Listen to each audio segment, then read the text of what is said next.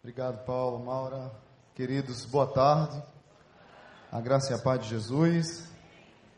Ah, uma vez eu fui pregar na igreja de Vila Valqueire aqui, aí a primeira vez que eu preguei lá, eu disse boa noite. Aí você imagina, né? Carioca, nordestino falando boa noite, todo mundo rindo. Aí eu tive que dizer para eles: olha, vocês estão rindo de mim, mas quando estão de férias vão lá para Natal, viu? Aí a turma gostou. Mas, queridos, para mim é um privilégio, mais uma vez, uma alegria grande estar aqui com vocês. E hoje eu queria falar de um, um assunto muito pertinente para quando então, estamos em tempos de crise. Como a gente está aqui, talvez no Brasil se fala tanto em crise, mas tem alguns textos na palavra de Deus que mexe muito ao meu coração e talvez esse que eu vou pregar hoje seja um dos que me falam mais forte, porque eu sou humano como você e muitas vezes na hora que a crise se agiganta na frente da gente, a decepção com alguma coisa, a frustração com alguma coisa, as expectativas não não cumpridas, é, talvez você seja igual a eu, é, pense em desistir. E hoje eu queria falar de alguns personagens na Bíblia que pensaram em desistir da caminhada porque se decepcionaram com alguma coisa. O tema da palavra de hoje é Emaús, um projeto nascido na decepção. Abra lá em Lucas, Evangelho de Lucas, capítulo 24. Domingo da ressurreição, logo cedinho, algumas mulheres foram no sepulcro e o anjo disse para aquelas mulheres: Olha, vocês estão buscando quem está vivo no lugar de morto. E logo depois disso, no versículo 13, abra aí a sua Bíblia, verso, é, capítulo 24, a partir do verso 13, é o que eu queria trabalhar com vocês, sobre os discípulos no caminho de Emaús. Diz assim a palavra de Deus. Naquele mesmo dia, dois deles estavam indo para um povoado chamado Emaús, a 11 quilômetros de Jerusalém. No caminho conversavam a respeito, de, a respeito de tudo o que havia acontecido. Enquanto conversavam e discutiam, o próprio Jesus aproximou-se e começou a caminhar com eles mas os olhos deles foram impedidos de reconhecê-lo. Ele lhes perguntou: Sobre o que vocês estão discutindo enquanto caminham? Eles pararam com os rostos entristecidos. Um deles, chamado Cleopas, perguntou-lhe: Você é o único visitante em Jerusalém que não sabe das coisas que ali aconteceram nestes dias? Que coisas? perguntou Jesus.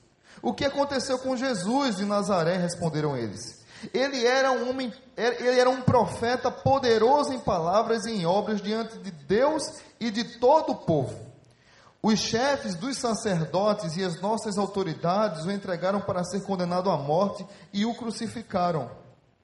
E nós esperávamos que era ele que ia trazer a redenção a Israel. E hoje é o terceiro dia desde que tudo isso aconteceu. Algumas das mulheres que entre nós estavam nos deram um testemunho hoje. Foram de manhã bem cedo ao sepulcro e não acharam o corpo dele. Voltaram e nos contaram ter tido uma visão de anjos que disseram que ele estava vivo. Alguns dos nossos companheiros foram ao sepulcro e encontraram tudo exatamente como as mulheres tinham dito, mas não viram.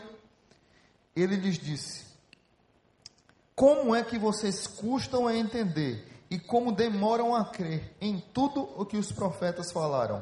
Não devia o Cristo sofrer estas coisas para entrar na sua glória?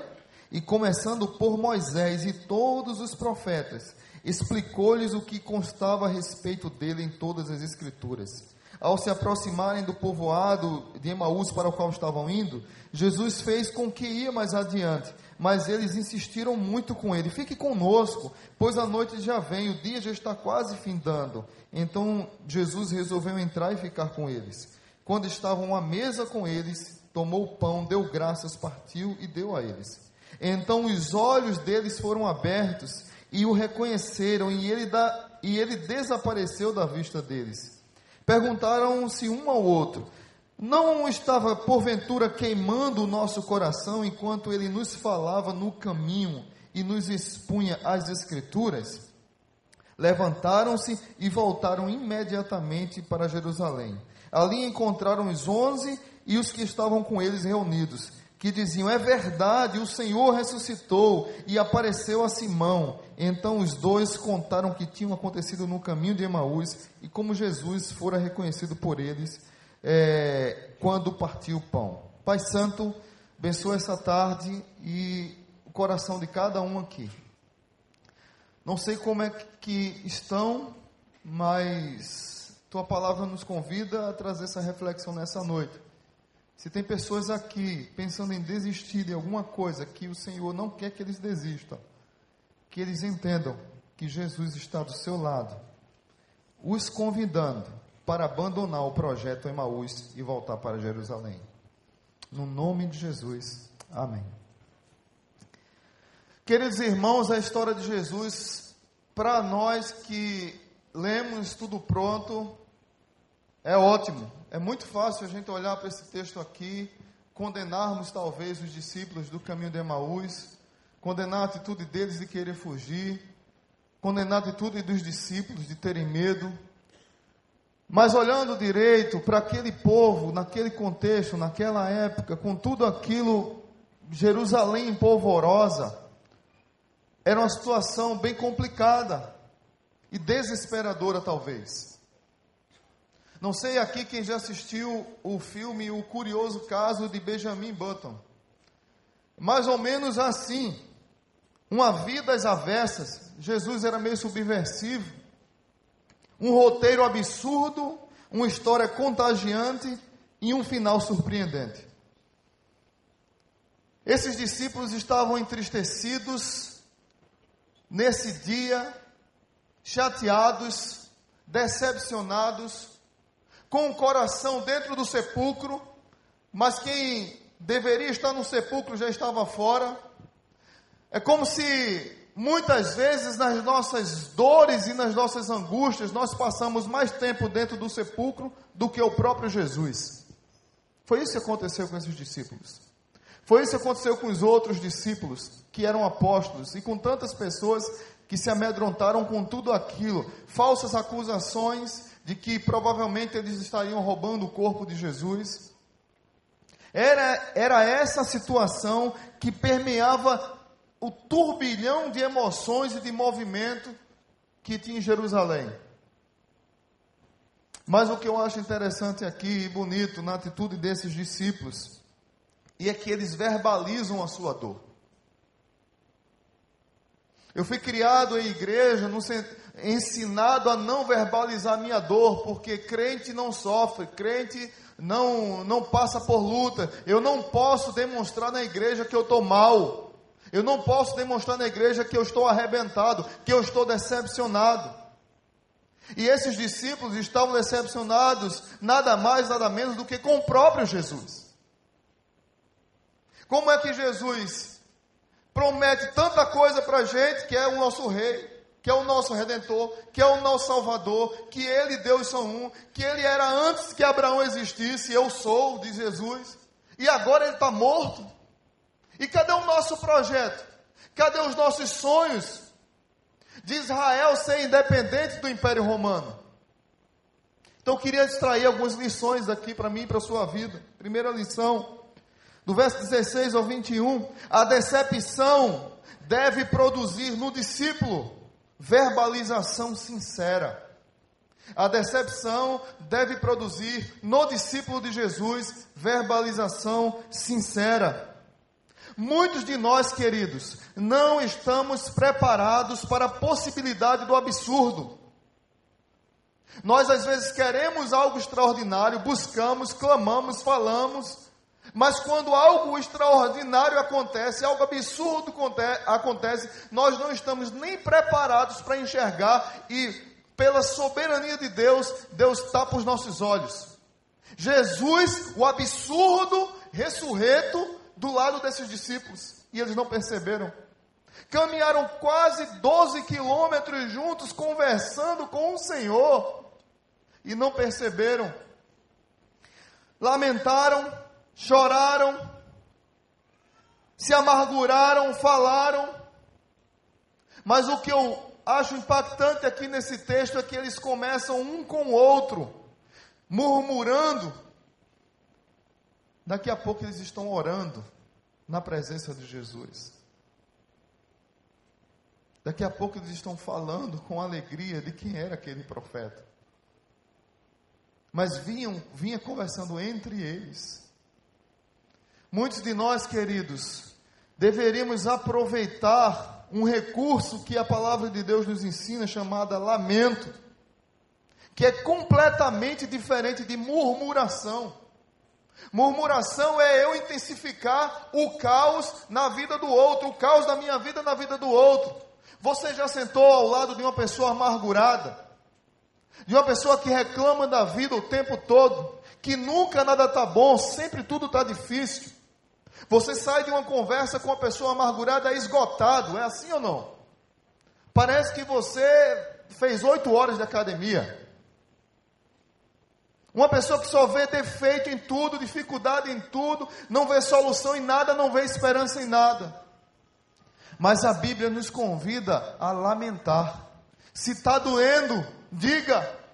Se está sofrendo, fale mas não intensifique o seu caos, a sua amargura no coração de outra pessoa, porque aquilo vai virar uma reação em cadeia e vai prejudicar aquela pessoa, que vai outra, que vai outra. Eu não estou dizendo aqui que você não deve conversar com pessoas, não é isso. O que eu estou dizendo para você é que no momento de dor, lamente diante de Jesus, porque Ele está do seu lado. Ele sabe, conhece a sua dor, lamente, rasgue o seu coração, abra o seu coração do lado dele, falando para ele. Esses homens começaram um dia com medo, com angústia, com frustração e termina esse dia cheio de esperanças. João capítulo 6, verso 15 diz assim: Sabendo Jesus que pretendiam proclamá-lo rei à força, retirou-se novamente sozinho para o monte. Por quê? Porque esses discípulos estavam decepcionados porque eles queriam proclamar Jesus como um rei terreno, como um rei guerreiro, como se fosse conquistar a, a, o Império Romano, destruir as forças do Império Romano, e agora esse rei está morto. É como diz a música cotidiano de Toquinho e Vinícius de Moraes. Às vezes quero crer, mas não consigo. É tudo uma total insensatez. Aí pergunto a Deus: escute, amigo. Se foi para desfazer, por que é que fez? Muitas vezes nós estamos nesse tempo de crise e não temos coragem de dizer a Deus: Deus, dá um tempo. Por quê? Estou aqui, Deus. Planejei, pensei em estar com o Senhor nas vitórias contra, contra o Império Romano. Aí agora o Senhor está morto. Como é que vai ser minha vida agora? Era essa situação, essa frustração desses homens. Não é pecado lamentar diante de Deus, irmãos. Não é pecado você se derramar na presença de Deus. Não está errado você chorar, é na, é na presença dele que você deve chorar mesmo. É diante do Senhor que você deve derramar suas lágrimas mesmo. O povo de Israel fazia isso muito bem. Eles verbalizavam o caos na sua vida para o Senhor. Salmo 137. Como é que eu vou tocar na Babilônia se eu estou com saudade de Jerusalém? Eu vou pendurar minhas harpas. Eu não aguento mais. Eu desisto, eu não aguento, Senhor. Jeremias capítulo 20, texto espetacular. Senhor, o Senhor me seduziu, e seduzido foi. Foste mais forte do que eu e prevaleceste. A ideia de que o Senhor me enganou, o Senhor me chamou para ser profeta, o Senhor me seduziu, me enganou, e quando eu estou pregando a tua palavra, estou anunciando a tua palavra, na verdade o que vem sobre mim é só vergonha, desonra, humilhação. A única coisa que acontece comigo é sofrimento. Eu não aguento mais, Deus. Eu não quero mais pregar a tua palavra. Mas logo depois, de um momento de lamento diante de Deus, Jeremias diz assim: Mas toda vez que eu penso em desistir de pregar a tua palavra, a tua palavra queima no meu coração e eu não posso contê-la. Eu não posso contê-la. Queridos irmãos, muitas vezes nós estamos nesse dia mal. Mas o verdadeiro discípulo de Jesus, ele deve, na hora do sofrimento, ele deve verbalizar sinceramente diante de Deus a sua dor. Se você está aqui com a dor guardada no seu peito, na sua alma, verbalize diante de Jesus, porque Ele está do teu lado. Talvez você esteja pensando em desistir da sua família, dos seus filhos, do seu cônjuge, da sua empresa, dos seus planos. Talvez você esteja pensando em desistir de alguma coisa. E você decidiu porque está frustrado, está decepcionado, porque não, talvez não consegue lidar com o sofrimento, decidiu ir para Emaús. Jesus foi atrás de você para chamar você de volta para Jerusalém. Segunda lição que eu queria trazer para vocês. Verso 25 eu queria ler novamente, diz assim: Jesus lhes disse: como vocês custam a entender e como demoram a crer em tudo o que os profetas falaram. Não devia o Cristo sofrer estas coisas para entrar em sua glória? E começando por Moisés e todos os profetas, explicou-lhes o que constava a respeito dele em todas as Escrituras. Verso 32. Perguntaram-se um ao outro: Não estava queimando o nosso coração enquanto ele, ele falava no caminho? e nos expunha as Escrituras. Segunda lição: o ensino da palavra deve produzir no discípulo transformação. Se tem uma coisa que pode transformar a sua vida, meu querido e minha querida, é essa palavra aqui. Lembra que nós trabalhamos lá na nossa igreja, transformando vidas através da palavra. A palavra, o Logos encarnado, Jesus, a palavra continua transformando vidas. E ela continua ardendo no coração daqueles que estão com os olhos atentos e os ouvidos abertos para que ela possa transformar. Quantos de nós abandonamos a palavra muito facilmente quando as nossas expectativas são frustradas? E ficamos de galho em galho, de igreja em igreja, de pregação em pregação, tentando encontrar algo ou alguma coisa para preencher o vazio do nosso coração, que só pode ser preenchido com a palavra de Deus. Para nos dar substância, para nos dar base, para nos dar força, para nos dar carne, para nos dar firmeza, para nos mantermos firmados na palavra. Eu e você não precisa fugir das batalhas da vida. Nós não precisamos desistir facilmente da vida e ir para Emaús. Nós não precisamos escrever um projeto na hora da decepção. Porque nós temos a palavra encarnada ao nosso lado, conversando conosco, nos fortalecendo. Verso 21 de Lucas 24 diz assim: Porque esses homens estavam decepcionados com Jesus. E nós esperávamos que era ele que ia trazer a redenção de Israel. E hoje é o terceiro dia desde que tudo isso aconteceu. Olha, nós esperávamos, as nossas expectativas foram frustradas. Nós esperávamos que ele entrasse de repente com um cavalo branco gigante, com a espada, como um guerreiro, para lutar contra o Império Romano. Ele entra no jumentinho. Olha, que frustração. Os caras queriam briga e Jesus entra no jumento. Eles queriam luta. Pedro puxa uma espada e arranca lá. Lá em Pernambuco, a gente pregando aqui, diz que Pedro puxou uma foice ou um facão e arrancou a orelha do, do soldado. Judas fazia parte de um grupo chamado Zelotes que tudo resolvia na mão, na porrada, na briga. A Bíblia diz que Jesus era manso e humilde de coração. Eles esperavam a luta contra o Império Romano, Jesus se entrega à morte. Eles esperavam que Jesus destruísse o inimigo. Jesus diz: Pai, na tua mão entrego o meu espírito. Como o Donald Cryber diz no seu livro, um livro espetacular chamado O Reino de Ponta Cabeça. O reino de Deus nos frustra. Sabe por quê, queridos? Porque é um reino de ponta cabeça. Porque quem quer, quem quer ser primeiro, que seja o último. Quem quer ser servido, que sirva. Quem quer é, sorrir, que chore primeiro. Se alguém pedir para você andar uma milha, ande duas. Se tiver com frio, dê sua capa. O reino de Deus nos frustra, nos frustra porque tudo queremos que seja de acordo com as nossas expectativas. Nós queremos controlar as circunstâncias, nós queremos controlar as coisas, nós queremos controlar as pessoas. E Deus nos desmorona, enviando o seu filho. O filho de Deus é forte, vai ser o guerreiro, vencedor, e de repente esse filho está morto.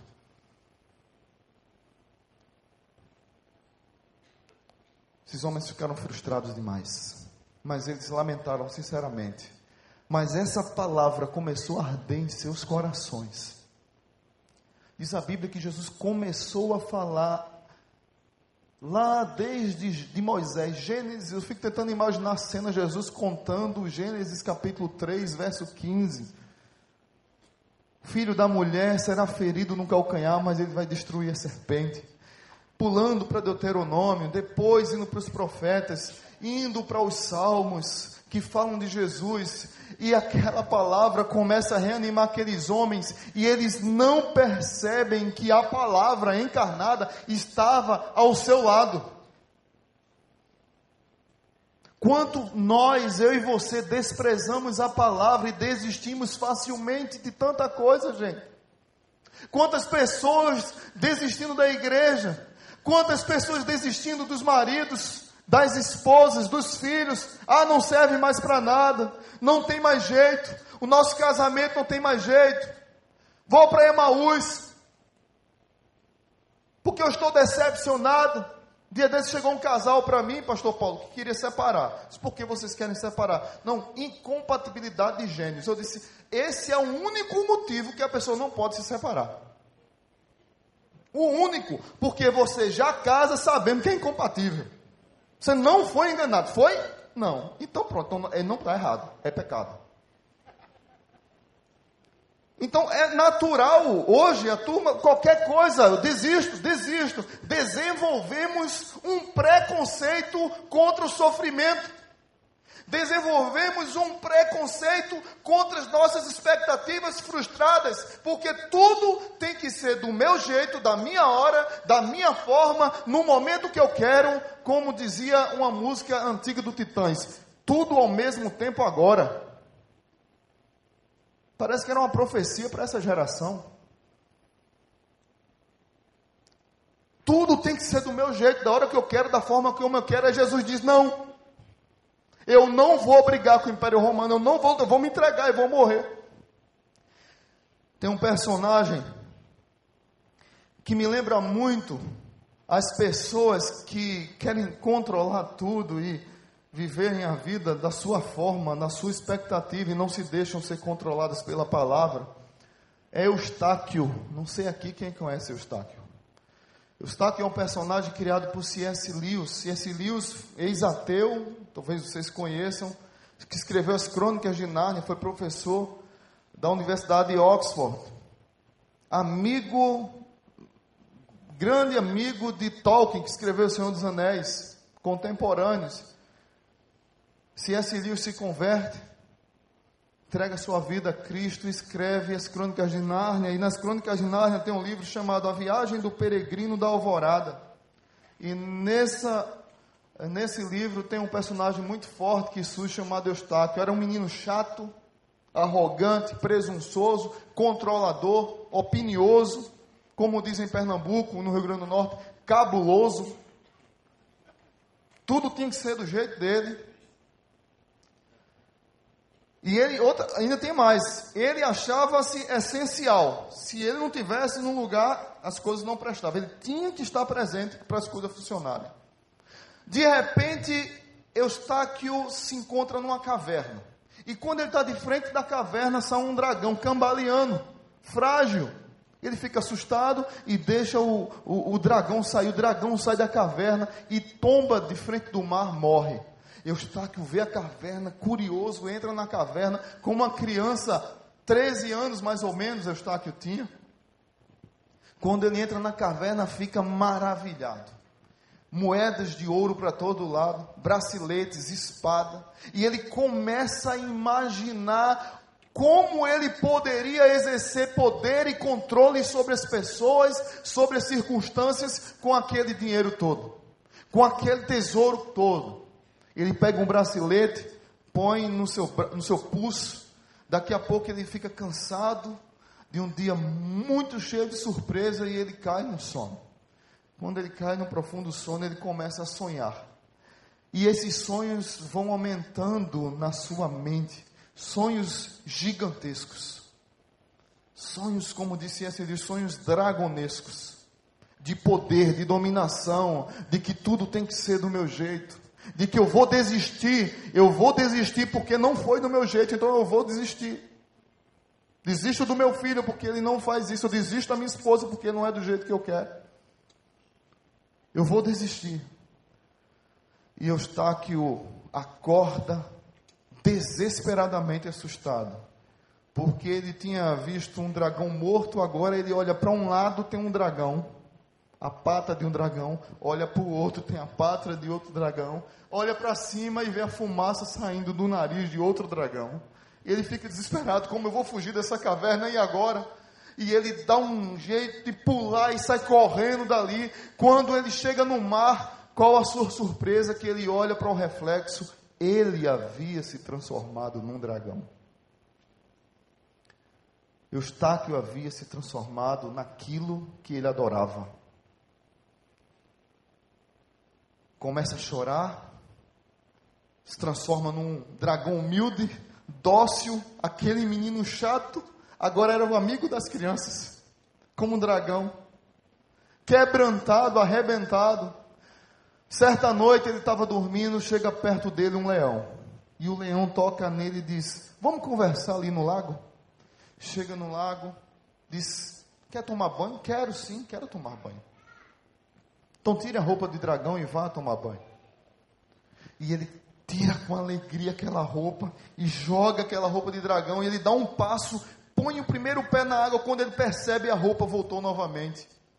Aí ele dá mais um passo e tira e rasga e joga aí daqui a pouco ele dá outro passo e a roupa volta novamente. E ele sai frustrado, decepcionado e o leão diz assim: "Eu posso tirar essa roupa?" Você deixa? Claro, o que eu mais quero é que tire essa roupa. Aí o leão diz assim: vai doer. Mas eu quero tirar. Eustáquio conta Edmundo como o leão tirou a sua roupa. Diz o livro que o leão pegou a sua pata, as suas garras, e ele diz: Olha, quando ele enfiou as garras dele no meu coração, entrou no mais fundo da minha alma, foi a dor mais terrível que alguém poderia sentir. É como se tirasse um espinho que dói muito, mas a única coisa que o motiva a aguentar a dor de tirar o espinho é saber que ele vai sair. Porque crescer dói. Desfrutar de uma vida plena com Deus abundante dói muito. Mas o leão enfiou as garras no meu peito e rasgou aquela roupa. E eu percebi uma coisa: que a roupa que eu tirava do meu jeito, ela continuava branca. Era uma roupa feia de dragão, mas branquinha, limpinha. Quando o leão arrancou aquela roupa, era uma roupa feia, preta, gosmenta e suja. Edmundo, sabe o que mais me alegrou quando o leão tirou minha roupa, foi que eu voltei a ser menino. Muitos de nós não desfrutamos de intimidade com Deus, porque deixamos de ser crianças. Nós desaprendemos a conjugar alguns verbos. Desaprendemos a conjugar os verbos amar, transmitir, perdoar, ensinar, aprender, repartir, esquecer, prosseguir, recomeçar. Nós esquecemos isso e nos transformamos em dragões. Mas o bonito nessa história é que esse leão que tirou essa roupa de dragão de Eustáquio era Aslan. E nas crônicas de Nárnia ele representava a palavra encarnada Jesus Cristo. O Senhor que estava do lado dos discípulos no caminho de Emaús. E esse Jesus, ele pode enfiar suas garras de leão da tribo de Judá no meu e no seu coração e tirar a roupa de dragão que está em mim e você. E transformar a nossa vida. Vai doer, muito vai doer vai machucar muito, mas a palavra, as garras vão queimar, vão arder no nosso coração e nós vamos ter um renovo de vida, de intimidade, de perceber que Jesus está do nosso lado diante de qualquer dificuldade ou circunstância. Muitas vezes precisamos de algo tão radical como esse para que a gente compreenda o quanto essa palavra ela queima, o quanto essa palavra transforma, o quanto essa palavra arde em nossa vida. A exposição das Escrituras, o ensino da palavra, a busca por Deus, ela deve transformar a minha e a sua vida. E ela continua fazendo isso. Terceira e última lição que queria tirar para você: a comunhão deve produzir no discípulo restauração. Verso 30 e 31. Quando estava à mesa com ele, tomou o pão, deu graças, partiu e deu a eles.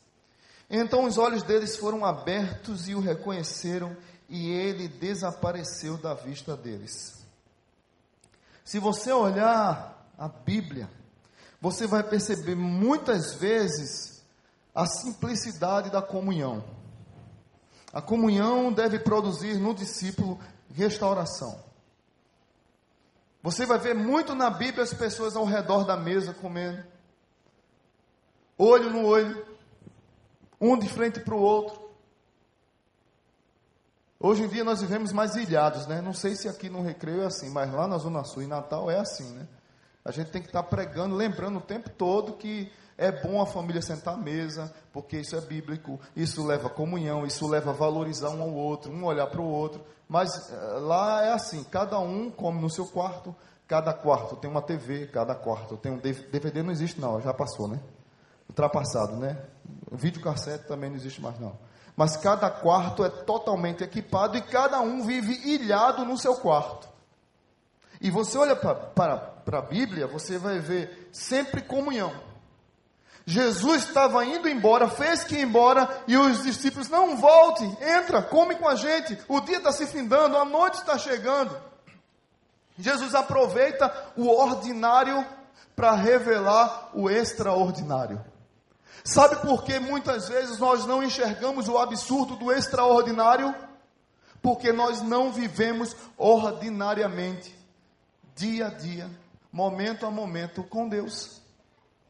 Nós não temos tempo com Deus, mas nós, olha, reunião do fogo, não sei das quantas. Reunião do sapatinho de fogo, não sei das quantas. Reunião do poder da glória de descer, não sei das quantas. Mas lê a Bíblia todo dia, devocional, oração, joelho no chão, buscar a Deus, orar com a família. Ninguém quer isso mais. Mas, sabe, aquela coisa extraordinária.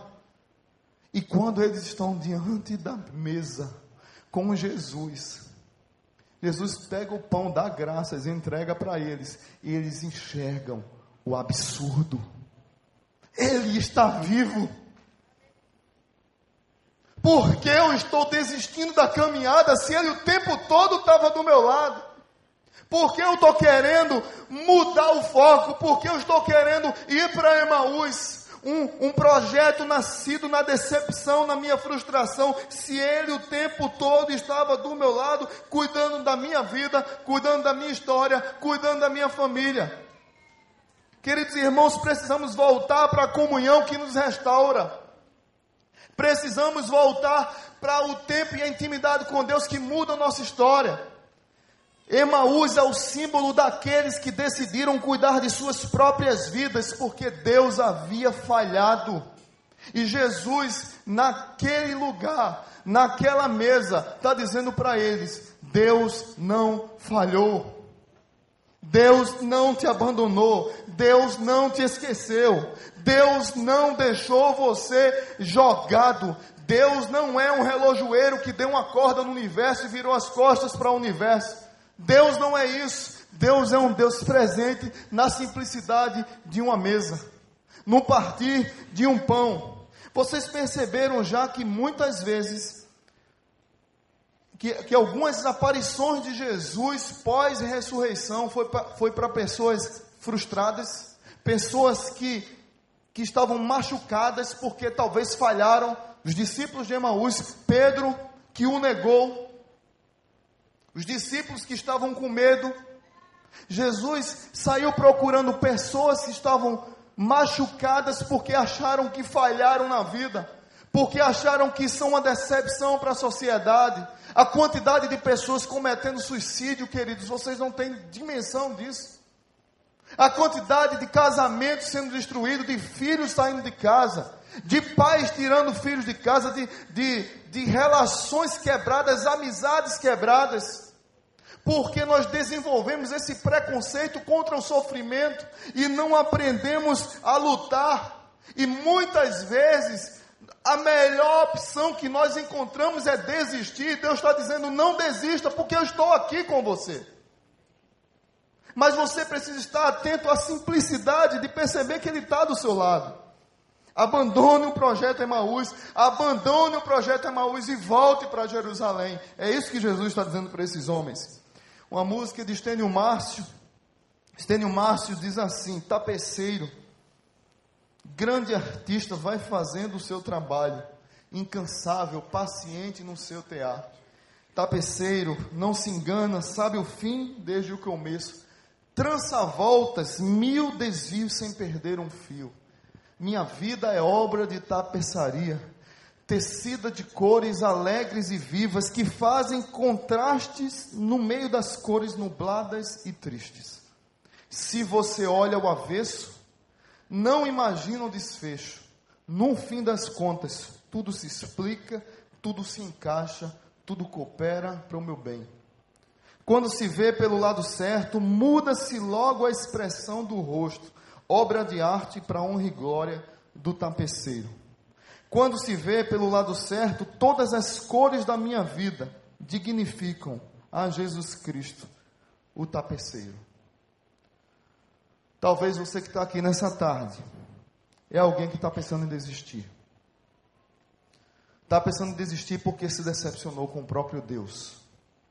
Está pensando em desistir porque se decepcionou com as circunstâncias da vida. Está pensando em desistir porque se decepcionou com você mesmo e você tem vergonha da presença de Deus na sua vida porque você se acha o mais miserável dos homens. Deixa eu dizer uma coisa para você.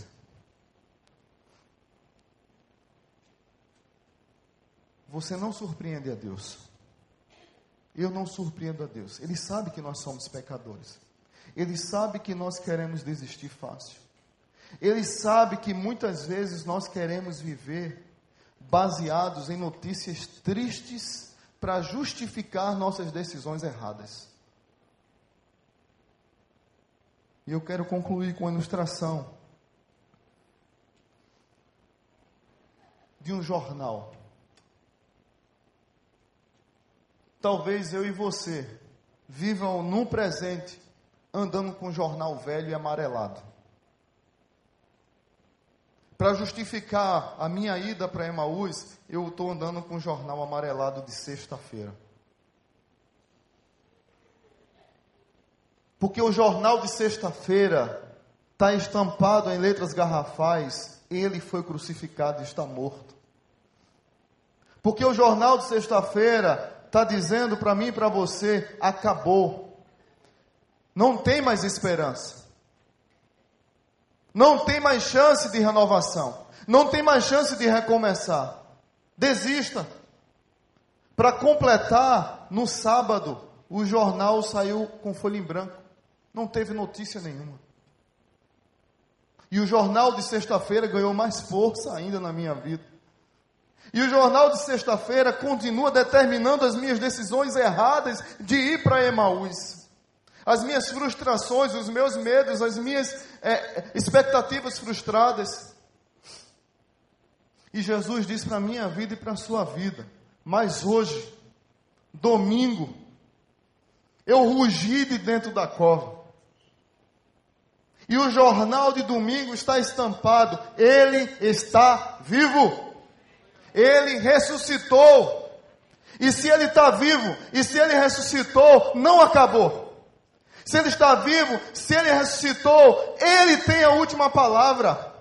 A morte foi tragada pela vitória. Não é a morte, não é presidente, não é crise, não é circunstâncias, não é crise no casamento, não é crise de relacionamento que vai determinar os meus projetos errados. A, a pessoa que vai determinar os projetos da minha vida está vivo e o nome dela é Jesus Cristo, porque ele ressuscitou para abençoar e salvar a minha e a sua vida.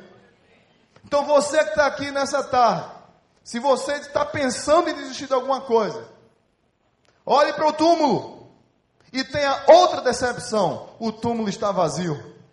Mas saia de lá cheio de alegria, feito os discípulos no caminho de Emaús, porque quando viram Jesus, se levantaram e foram correndo para Jerusalém anunciar que tinham se encontrado com o Salvador, porque Ele está vivo. Se tem alguém aqui nessa tarde e noite, que Deus falou o seu coração, eu queria que você curvasse sua cabeça agora. Todos nós, vamos orar. E eu quero orar contigo. Coloca diante de Deus aquelas coisas que têm te afligido. Aquelas dificuldades que têm feito você pensar em desistir. Pai Santo, fala com teu povo. Chega na vida deles, ó Pai.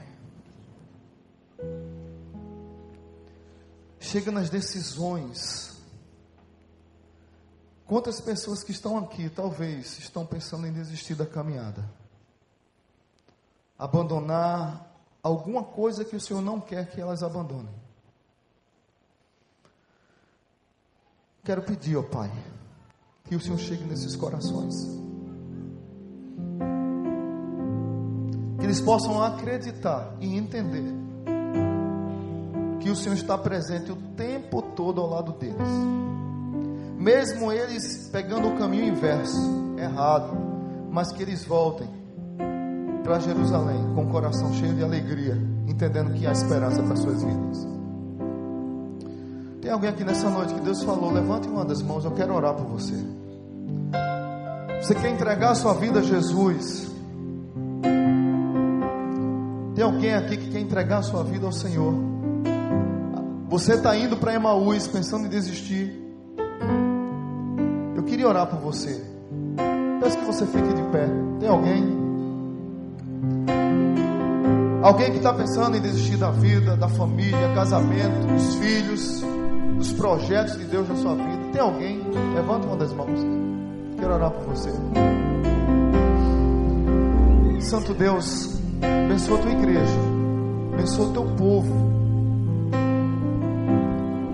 Abençoa a tua palavra, que ela encontre abrigo no coração do teu povo.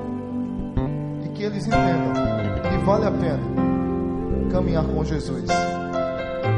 Independente das circunstâncias que possam chegar a machucar a sua vida. Vale a pena caminhar com o Senhor.